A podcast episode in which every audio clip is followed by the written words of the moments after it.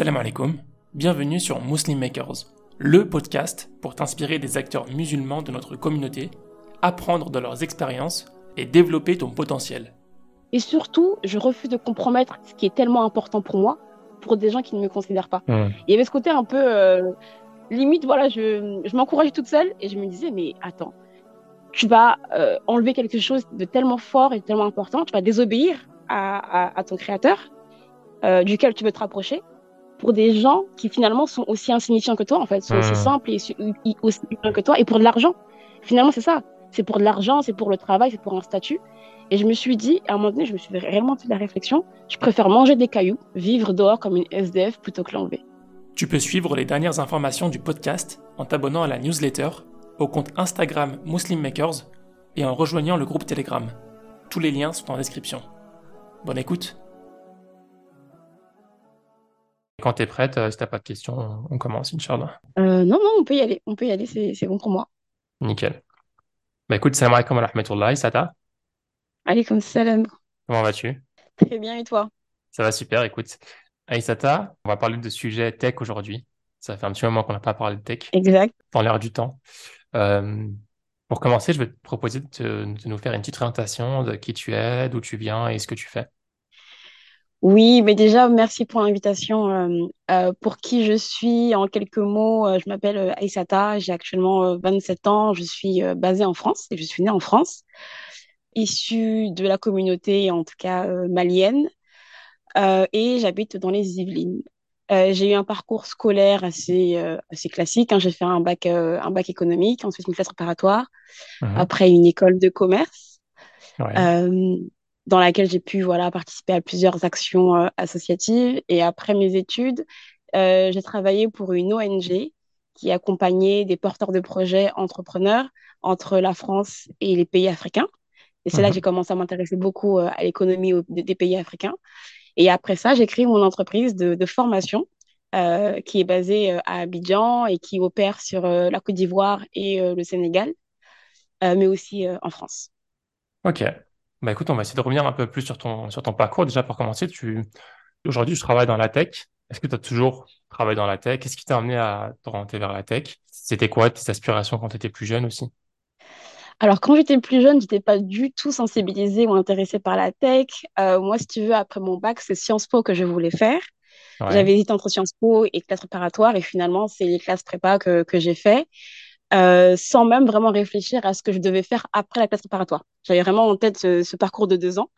Et après, en France, quand on fait une classe préparatoire de deux ans euh, dans le parcours économique, souvent, on est orienté vers des écoles de commerce. Et c'est là que pour moi, ça a été une réelle découverte parce que je connaissais pas ce milieu-là. J'avais jamais mhm. fait de stage auparavant. Je connaissais pas le monde de l'entreprise. Et euh, j'ai intégré une école de commerce qui avait une sensibilité très tech et très euh, système d'information qui mhm. s'appelle euh, Télécom École de Management. Donc aujourd'hui, Institut Mines Télécom, basé à Ivry. Et donc c'est dans mon école que j'ai été sensibilisée aux, aux, différents sujets tech. On était mélangés sur un campus avec des élèves aussi ingénieurs. Et donc, on a pu, mhm. à travers différents projets, à travers nos rencontres, aussi comprendre leur, leur domaine.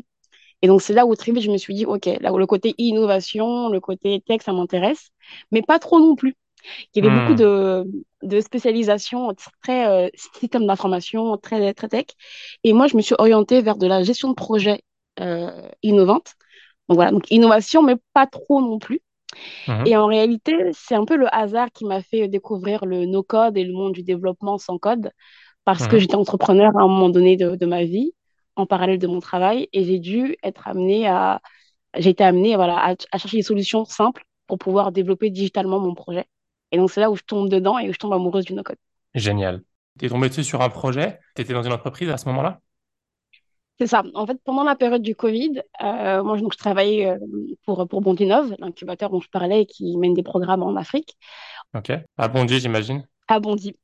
D'où le jeu de mots Bondi, Bondinov.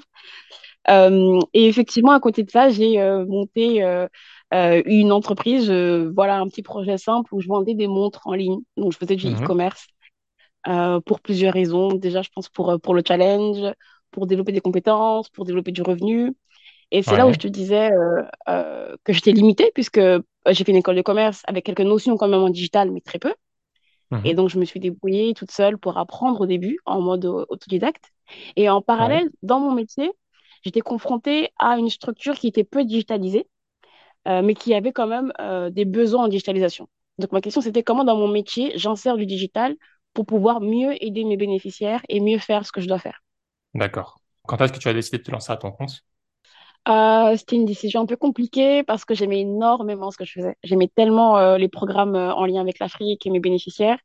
Et Ouais. c'est, j'ai quitté mon entreprise fin 2000, euh, fin 2021, décembre 2021, je pense. Hmm, d'accord.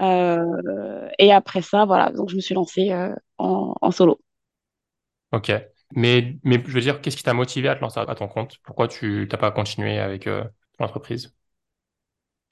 Ah, euh, je pense que très vite, euh, bah, j'ai pu apprendre beaucoup de choses, mais je me sentais aussi un peu limitée dans ce que je faisais.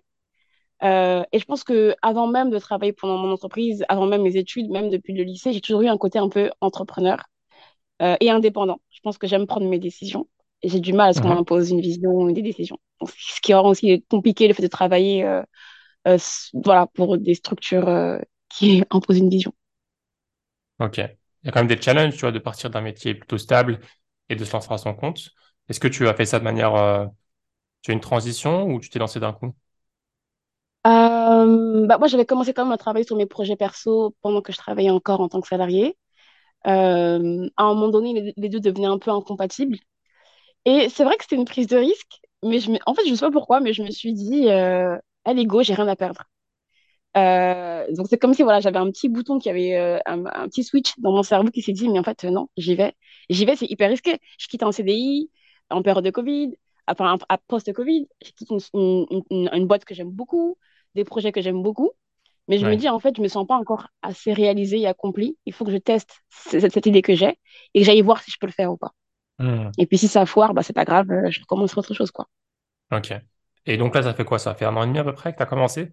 C'est ça, un peu moins d'un an et demi parce qu'au départ, j'ai eu aussi un moment vraiment de, de recherche, de réflexion. Euh, après euh, ma ma démission, je suis allée euh, plus de deux mois au Sénégal pour rencontrer l'écosystème, pour parler un peu aux acteurs, pour prendre du repos aussi, parce que Hmm. ce que je faisais, c'était comme assez, assez fatigant. Rencontrer des acteurs, donc effectivement, un peu plus d'un an que, que, que je fais ça. Et bah, l'aventure, elle est hyper intéressante. On parlait au téléphone euh, de ton parcours euh, en tant que musulmane qui porte le voile, etc. et des, petits challenges que tu as pu avoir. Tu étais très impliqué déjà dès, euh, tes études supérieures. Est-ce que tu peux nous parler un peu de, voilà, de ton, de ton cheminement spirituel, de comment, comment est-ce que tu t'es développé et, et ensuite comment est-ce que ça t'impacte dans le quotidien, vu que voilà, on sait que quand on est musulman visible comme ça, c'est plus difficile souvent. Donc, est-ce que tu peux nous raconter un petit peu comment tu vis ça? Effectivement, je pense que moi, jusqu'au lycée, aucun problème. Je portais toujours, je portais pas le voile. J'étais dans une, dans une ville quand même à majorité musulmane, donc les mureaux. Euh, dans le supérieur, euh, je commence quand même à me poser des questions en classe préparatoire, en école de commerce, bah, sur ma foi, sur ce que, ce que, comment je veux la vivre, sur le, port du voile. Sauf que en classe préparatoire, du coup, tu étais dans, t'es dans un lycée public et le voile, du coup, c'est même pas un sujet, c'est interdit. Et donc, euh, c'est vrai que ça, ça repousse le sujet pour moi en me disant, bon, bah, c'est pas le moment, euh, à tort quand même, je, je pense, hein, mais c'est pas le moment, euh, je, je vais devoir l'enlever à, à l'entrée de l'école et, le et le remettre le soir, c'est pas intéressant, et puis c'est bizarre de faire ça. Hmm. Et donc, je pense que ça m'a un peu bridée, pour être très franche. Et c'est vraiment en école de commerce où j'ai pu bah, rencontrer des, des gens qui viennent de, de tout horizon, avec une école qui était assez tolérante, où tout le monde pouvait s'exprimer et pratiquer ce qu'il voulait. Euh, j'ai eu la chance de, moi de retrouver une communauté musulmane dans mon école de commerce. Mais en même temps, tu avais une communauté euh, juive, une communauté chrétienne, tu avais euh, une communauté voilà, de, voilà, des, des gens de, tous bords, religieux ou pas. Et du coup, c'est un peu ce- cette liberté-là, après la classe préparatoire, qui me fait me dire, bah, en fait, il n'y a pas de compromis à, à, à avoir, quoi. Donc, le cheminement commence pour moi à, de plus en plus. Euh, donc, j'ai commencé voilà, par porter un peu le turban. Euh, et je pense que, il faut être très franche, hein, euh, on a cette, cette envie-là, et puis très vite, chez Chétane vient en te disant, mais oui, mais euh, comment tu fais pour trouver un stage? Comment tu trouves un travail? Donc, tout ça, c'est un peu du travail que j'ai fait sur moi-même. Et à un moment donné, je me suis dit, donc en dernière année, euh, c'est, pas logique de, de vivre sa vie comme ça, de croire en des choses et puis de pas forcément pratiquer ces choses-là.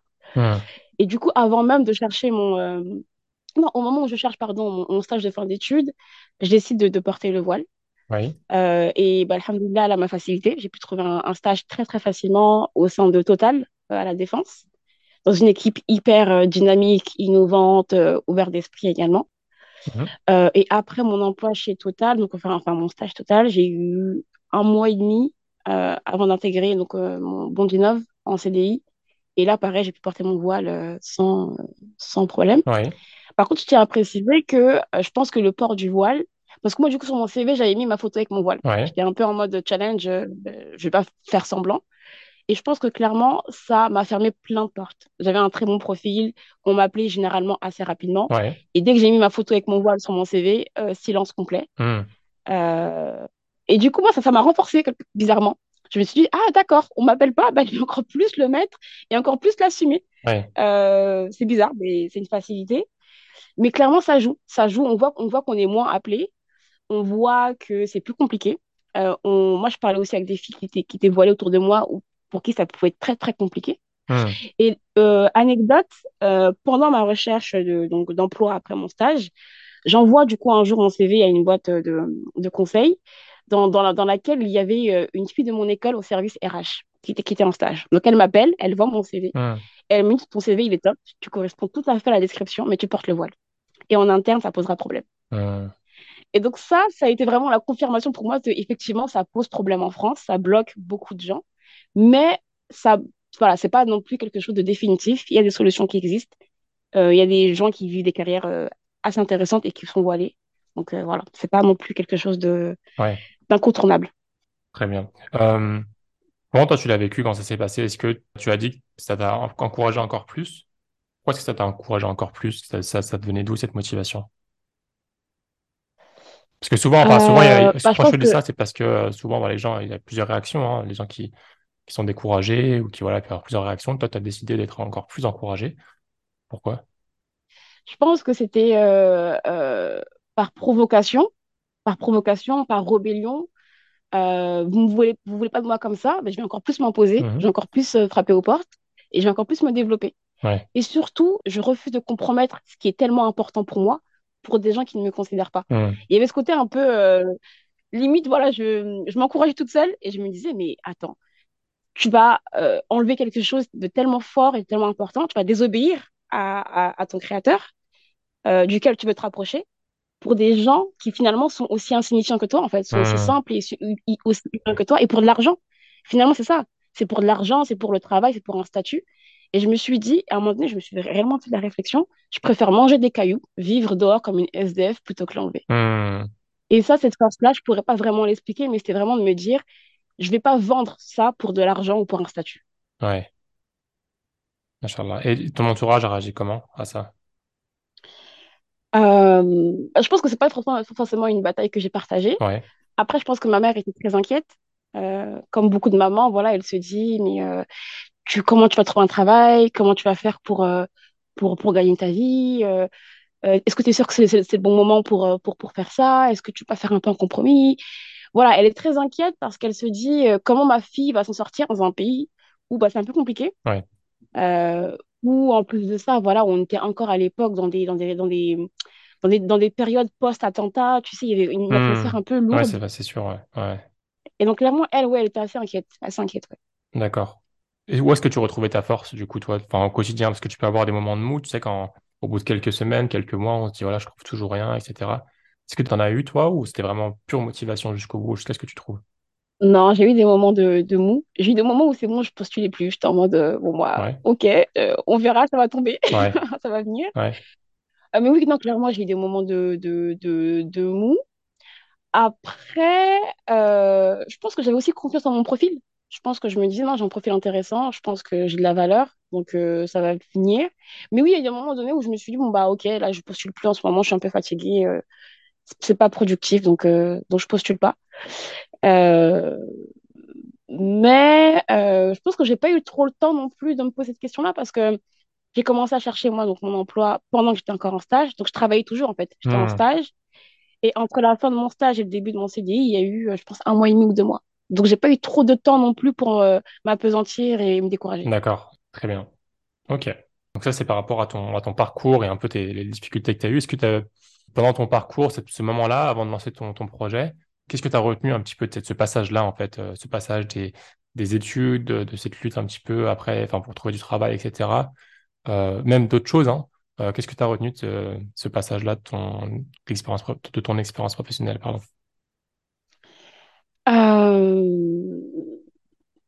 Ce que ça m'a apporté, c'est qu'on retrouve le, succès en restant proche d'Allah. Je pense que j'aurais eu beaucoup de remords si j'avais cédé euh, à la pression de, de, l'enlever pour travailler. Euh, je pense que il est. Ça, moi, ça m'a fait vraiment euh, développer ma, ma, comment dire, ma vision très positive d'Allah, en fait, qu'il est très généreux et qu'il ne fait rien pour, pour nous faire du mal, bien au contraire. Et qu'à la fin, quand on lui fait confiance, forcément, on est récompensé et forcément, on a, on a du frère qui, qui vient, quoi.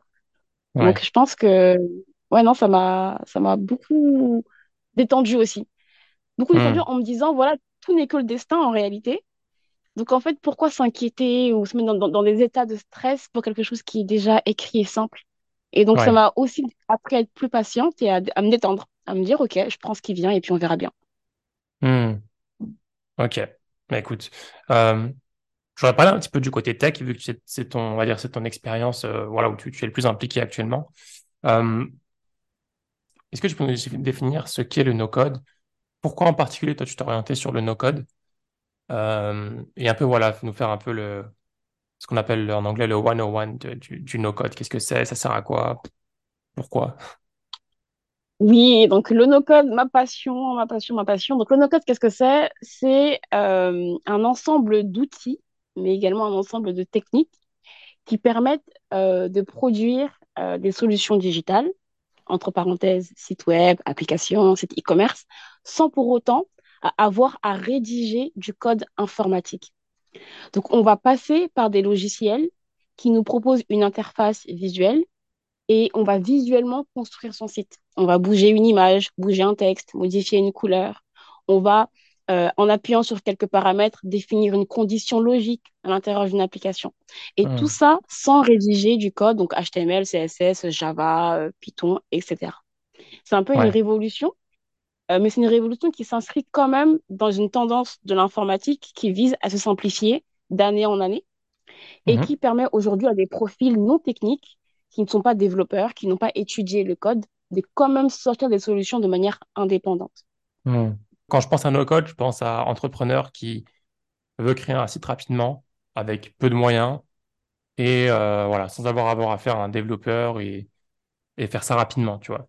Ça, c'est l'image de la personne qui utilise du no-code que j'ai dans ma tête. Est-ce que euh, c'est un profil typique? Est-ce qu'il y a d'autres types de profils? Ouais, c'est un profil typique effectivement parce que c'est vraiment l'indépendance euh, et ne pas avoir à dépendre des techniciens. Euh, donc, comme tu le disais, euh, tester un, un- un prototype, lancer un projet entrepreneurial. Il y a également le profil des gens qui ne sont pas entrepreneurs, qui sont euh, salariés ou qui sont chefs d'entreprise déjà, mais qui aimeraient automatiser ou simplifier des processus internes. Donc, comment en interne, on peut utiliser le no-code pour automatiser l'envoi de mails, automatiser l'archivage de documents, automatiser l'envoi de factures, par exemple, Hmm. ou alors simplifier la gestion de projet. Et puis, on a du no-code qui sert vraiment à lancer de vraies entreprises qui sont robustes, qui peuvent accueillir beaucoup de trafic euh, et qui ne sont pas seulement des prototypes, mais qui sont de vraies solutions euh, techniques euh, qu'on peut mettre sur le marché. D'accord. D'accord. Moi, j'ai quelques fois, et même actuellement sur un site internet, petit projet perso. Et donc, j'ai exploré un peu les, les outils en no-code. Donc, l'outil, typiquement, juste pour créer une, une page, tu vois, ce qu'on appelle une landing page, donc une, une- juste une page, un website. Ouais. Et j'étais un peu perdu, en fait, par le nombre d'outils, le nombre d'outils, pardon. Parce qu'il y a tellement d'outils en ligne quand on marque no-code, euh, website, que, qu'on se retrouve un petit peu perdu. Si une personne, voilà, essaie de créer un site ou faire quelque chose comme ça, par, enfin, qui n'a pas d'expérience, euh, par où tu, tu l'encourages à, à s'orienter, qu'est-ce qu'elle doit faire, quels sont tes conseils? Ouais. Je pense que je lui recommanderais de- d'évaluer son, son besoin actuel, de quelle fonctionnalité a-t-elle besoin. Euh, tu l'as dit, il y a beaucoup d'outils no-code. Certains sont très, très, très simples. D'autres sont très complexes et, et demandent des, des semaines de prise en main, mais ça reste du no-code. Et du coup, Hmm. je voudrais demander, voilà, quelles sont les fonctionnalités à avoir là tout de suite? Quel est le temps qu'elle a? Est-ce que c'est un site qui doit sortir dans deux jours? Ou alors est-ce qu'elle a un mois, par exemple, pour le travailler?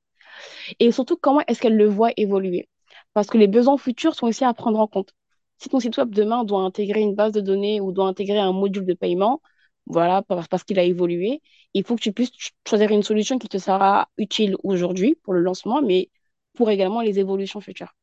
Au sujet à avoir en tête le design souvent on prend des outils qui sont assez intéressants, qui sont euh, voilà euh, bons, mais qui sont limités en termes de design. Et c'est la question, en tout cas en termes de landing page ou de site web vitrine, qui revient souvent, c'est j'aimerais mettre en place, enfin, j'aimerais mettre en, en, œuvre ma maquette, mais je suis limité. Donc si le design est important pour vous, allez sur un outil un peu plus complexe. D'accord. Tu, parlais d'outils plus complexes. Est-ce qu'on appelle ça du low code aussi? J'ai entendu parler du mot low code où il y a un tout petit peu de code. Est-ce que ça, c'est ce à quoi tu penses ou tu penses à des outils juste en no-code plus complexes? Euh, Les deux. on, a des outils en, no-code plus complexes. Je pense à Webflow. Voilà, si on prend Webflow en termes de landing page et de site web, c'est l'outil no-code le plus technique, euh, le plus complexe, mais également celui qui propose les, meilleures fonctionnalités. Il prend plus de temps à apprendre et souvent il est utilisé par des freelances ou des agences web. Euh, mais sinon, on peut aussi aller vers du low code, donc c'est-à-dire prendre des structures déjà faites et puis rajouter des bouts de code dessus. D'accord. Ok. Euh, comment est-ce que tu enseignes ça? C'est à distance? Quelle est ta population cible? Euh, Je crois que tu as évoqué l'Afrique. En quoi consiste un peu le programme? Effectivement, en tout cas sur la partie Afrique, on va avoir deux, même trois types de cibles. On a une cible qui est plutôt une cible de jeunes qui ont besoin d'apprendre rapidement des compétences digitales pour améliorer leur profil, pour améliorer leur employabilité. Et là, nous, on travaille avec des partenaires euh, euh, techniques et financiers sur place qui vont financer des bootcamps et on mmh. forme gratuitement ces personnes-là qui sont voilà, des, des, cibles plus sensibles. On va également former des PME en Afrique qui euh, ont commencé à faire du chiffre d'affaires, se développent, mais manquent d'outils malins en interne pour structurer leur projet, structurer leur fonctionnement. Euh, ou alors aimerait apprendre du no-code pour pouvoir vendre des prestations. Et euh, on vise également des personnes qui sont euh, un peu plus seniors, donc freelance ou salariés, qui aimeraient apprendre le no-code pour développer, pareil, leur, leur profil mais d'une manière plus pertinente. Ok. J'ai interviewé beaucoup de musulmanes, évidemment, hein, donc c'est intéressant toujours d'avoir un peu les différences de perspective. Toi, tu as quelque chose en plus, donc tu, tu, es à la fois une femme et tu travailles dans, un, dans une thématique qui est donc la technologie, la tech qui est souvent euh, plutôt orienté, euh, enfin, qui est souvent, on va dire, à majorité euh, tenu par, par les hommes. Il y a plus d'hommes que de femmes dans la tech en général. Donc, il y a plusieurs choses uniques que tu as en toi qu'on ne va pas retrouver beaucoup, je, pense. Hein. ça, c'est mon, ma vue. Peut-être que je me trompe. Est-ce que j'ai raison dans, dans, mon analyse? Et est-ce que ça te rend les choses plus compliquées pour toi? Alors, ton analyse est correcte. Effectivement, il y a moins de femmes que, d'hommes dans la tech, encore moins de femmes musulmanes, encore moins de femmes musulmanes visibles. Euh, hmm. Donc c'est vraiment, c'est correct. Mais bizarrement, ça me crée un avantage. Ça me crée un avantage parce que je pense qu'on est aussi à une période où beaucoup de programmes ou de gouvernements ou de structures veulent valoriser les femmes. Donc moi, hmm. j'arrive à, j'arrive à un stade où on va plus me remarquer parce que je suis une femme. On va peut-être plus m'inviter, peut-être parce que je suis une femme. Je pourrais pas le dire à 100%, mais ça me crée un avantage. Et du coup, les gens se disent, bon, bah, elle, c'est une femme, elle pourra encore mieux parler euh, aux femmes ou inspirer les jeunes filles. Euh, donc, typiquement, euh, on se dit, bon, bah voilà, à un événement, on va, on va inviter un homme et une femme pour compenser. Donc, c'est un peu de la discrimination positive, si on peut le dire. moi, j'en profite, donc tant mieux pour moi. Mais c'est positif, ouais. Bah, c'est cool. bah, ça aide. Mais est-ce que c'est en France ou c'est plutôt à l'étranger, ce genre de choses? Beaucoup à l'étranger. En tout cas, j'ai pu tester beaucoup à l'étranger. En France, je ne saurais pas le dire. Mais je sais aussi qu'en France, les profils féminins sont recherchés pour, justement pour, euh, pour compenser en fait le, déficit. Hmm. Ouais, c'est vrai. Mais je, voulais juste dire, est-ce que le profil féminin euh, musulman voilé, est-ce que ça crée une barrière en plus ou justement, c'est justement c'est encore un profil ah! encore plus atypique et, euh, ah non, non. c'était plus non, je pense, je pense, non, je pense qu'en France, clairement, ça crée une barrière, pour être très franche. J'ai pas beaucoup analysé le, sujet parce que je travaille sur l'Afrique, mais euh, oui, clairement, hmm. ça crée une barrière, je pense. Ouais, il me semble que tu, tu penses dans l'avenir à, développer ton, ton business euh, ou ton projet en, France en plus, que, en plus de l'Afrique, hein, il me semble, c'est ça? Effectivement, effectivement, euh, je compte le faire en, France aussi. Euh, et on verra. Du coup, je pourrais me tester l'écosystème et voir si je suis invitée ou pas, si on me voit ou pas. C'est cool. Donc, toi, tu fais tout en remote ou tu voyages, tu fais des allers-retours avec l'Afrique? Je fais des allers-retours. Euh, depuis un an et demi, euh, j'ai été plusieurs fois en Côte d'Ivoire et, au Sénégal. Mhm. Euh, ça se développe toujours mieux quand on est sur place, ça c'est Mhm. sûr. Après, il y a quand même des, des équipes sur place qui, qui, qui bossent super bien. Euh, mais ouais, je suis plutôt sur des allers-retours. Ok. Et j'imagine que tu dois avoir, euh, enfin, tu dois avoir une vision un peu plus claire et de l'écosystème un peu en Afrique, en Côte d'Ivoire. Et tu disais le, la Côte d'Ivoire et l'autre pays, c'était quoi? Sénégal. Sénégal. Comment se développe euh, l'écosystème? Parce que moi, je parlais récemment, c'est marrant parce que je parlais avec un, une personne euh, musulmane qui était en, Côte d'Ivoire, je crois d'ailleurs, ou au Mali, je sais plus, et qui est développeur en no-code. C'est marrant. Euh, et qui pensait elle aussi aller développer et essayer de créer son projet en Afrique. J'ai l'impression qu'il y a, une tendance qui se crée, ou peut-être que c'est juste les gens que je vois moi dans ma petite lorgnette. Est-ce que toi, tu vois des gens, des, des Français, des, des Africains français euh, qui, qui retournent un peu, on va dire, au pays et développer des projets comme ça dans la tech? Ouais, c'est vraiment une tendance euh, bah, très forte. Encore une fois, je le dis avec ma perspective, donc j'espère ne pas me tromper, mais c'est vrai qu'on l'observe. Et c'est un mouvement qu'on appelle un peu le mouvement des, des, des repats. D'accord. Donc, Euh, expat les et repat, ok. Ouais. C'est ça. C'est un peu les gens qui rentrent chez eux, donc ceux qui ont fait leurs études en France, par exemple, très jeunes, qui sont restés 10 ans et puis finalement qui rentrent. Ou alors les gens qui sont nés en France et qui vont dans leur pays d'origine pour développer des, des projets entrepreneuriaux ou travailler dans différents euh, secteurs.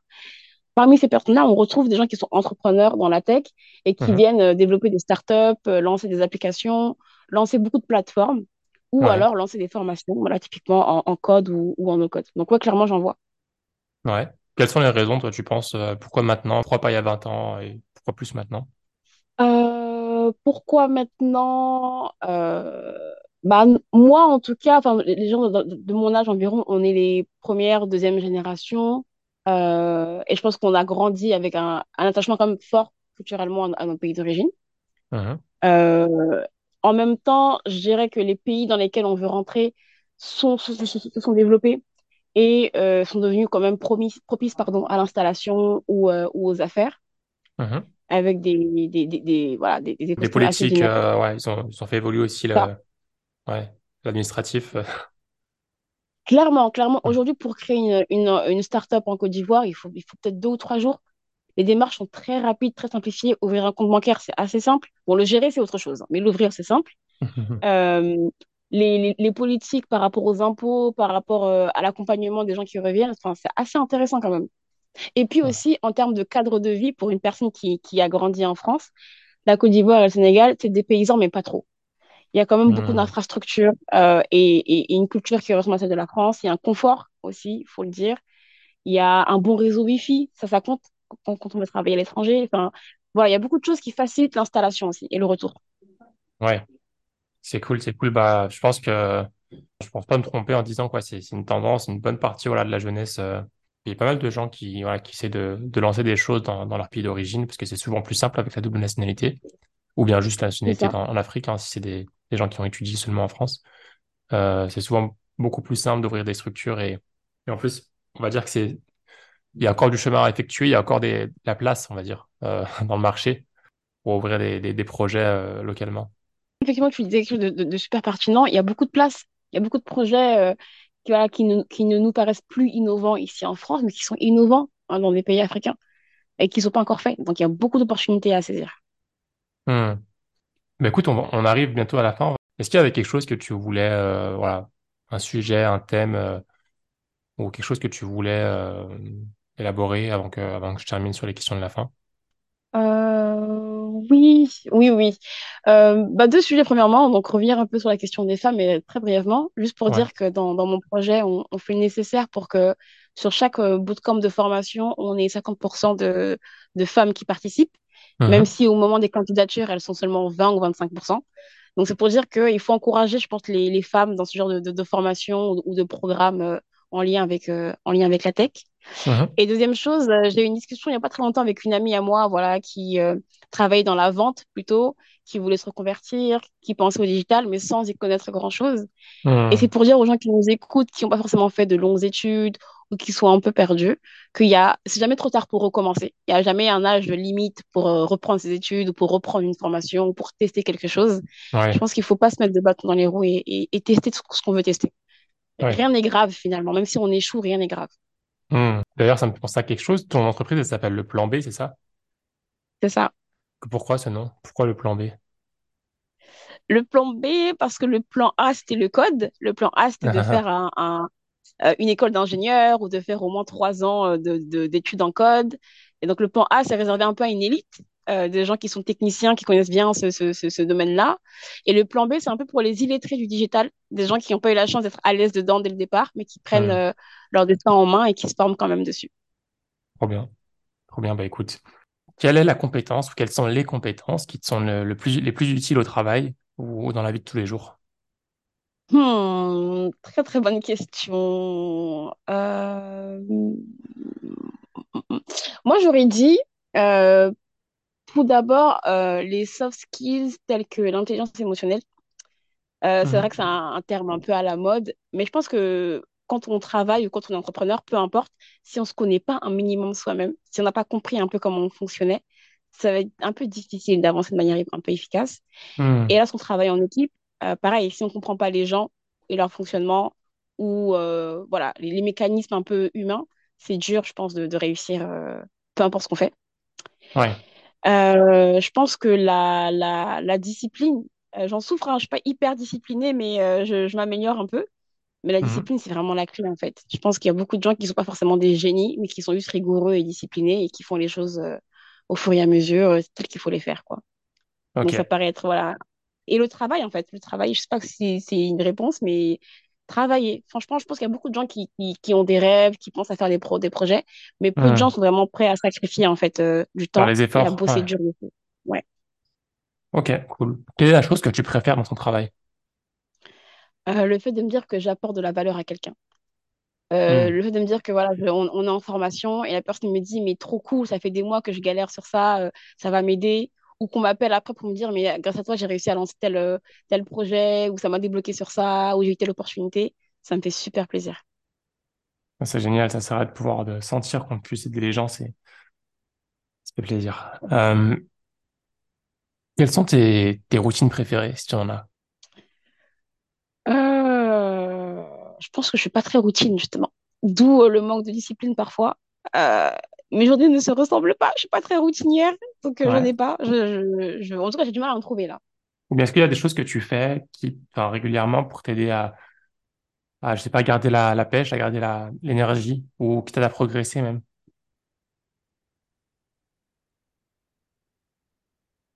Super.